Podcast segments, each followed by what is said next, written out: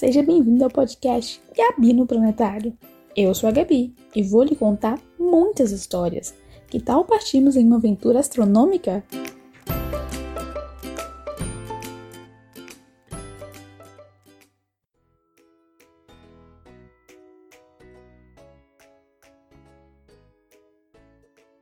Gabi era uma linda e doce menina que nasceu no interior da Bahia e que agora estava explorando o Brasil com sua mãe em busca de um lugar para morarem. Nas suas viagens, Gabi e sua mãe passaram por Brasília e agora foram visitar seus primos na cidade de Goiânia, no estado de Goiás. Gabi tinha três primos em Goiânia: Lucas, Júlio e Érica.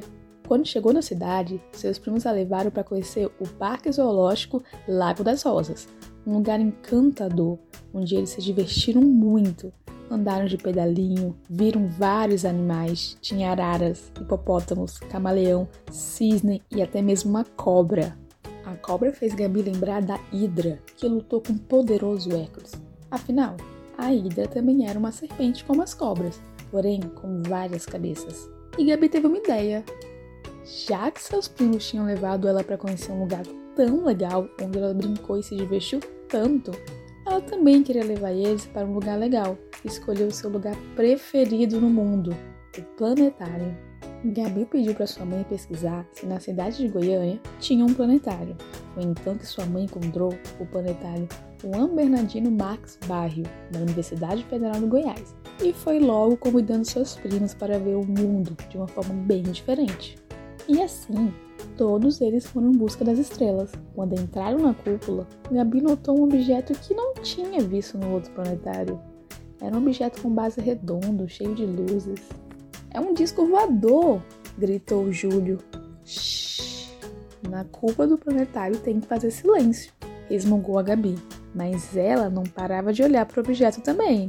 Sobre aquela base colorida tinha um objeto suspenso por rastros, que mais pareciam pernas. Um objeto comprido com uma bola em cada extremidade parecia uma formiga. E quando as luzes se apagaram, ele começou a se mexer, girando para um lado, girando para o outro, saindo muitas luzes. E foi aí que o planetarista Paulo iniciou a sessão de planetário e explicou para todos que se tratava de um projetor mecânico que se mexia para mostrar as posições das estrelas, planetas e todos os astros que estão no céu. Mas naquele dia, o projetor ia contar uma história, uma história que se chamava Uma Aventura no Céu. No começo da história, eles conheceram Gustavo, um garoto que se encantou com o céu estrelado e começou a imaginar as figuras das constelações. Ele partiu para uma aventura, na qual se torna o comandante da constelação do navio e viajava capturando animais no céu.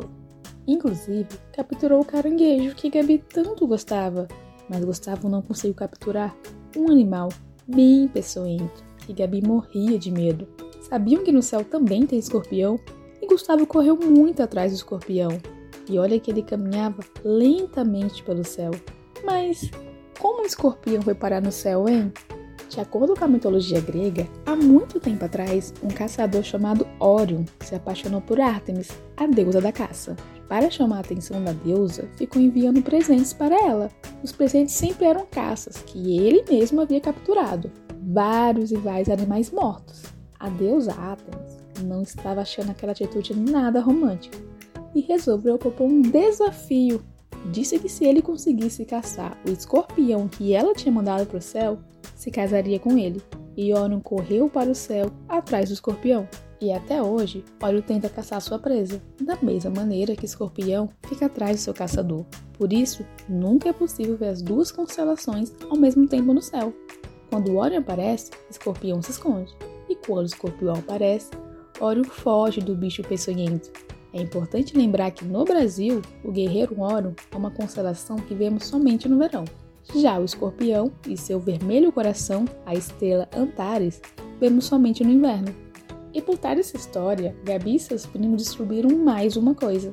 Alguém aqui conhece a constelação das Três Marias?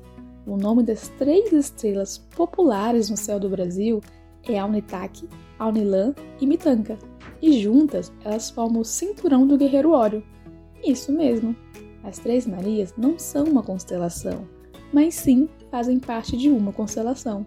e são um importante ponto de referência para localizar diversas estrelas e constelações no céu. E foi se baseando no cinturão de Órion como localização que o capitão Gustavo conseguiu se preparar para ver a passagem de um cometa.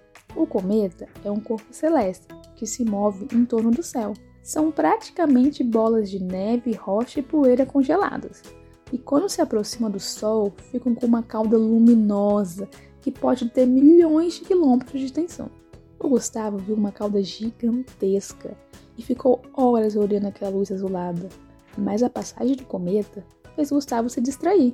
Mas ele se distraiu tanto que todas as constelações conseguiram fugir da sua jaula e se espalharam pelo céu novamente.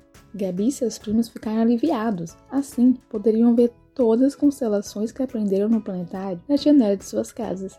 E quando chegaram em casa, foram logo mostrar para os seus pais, as Três Marias, e contar a história do guerreiro Oro e sua caçada.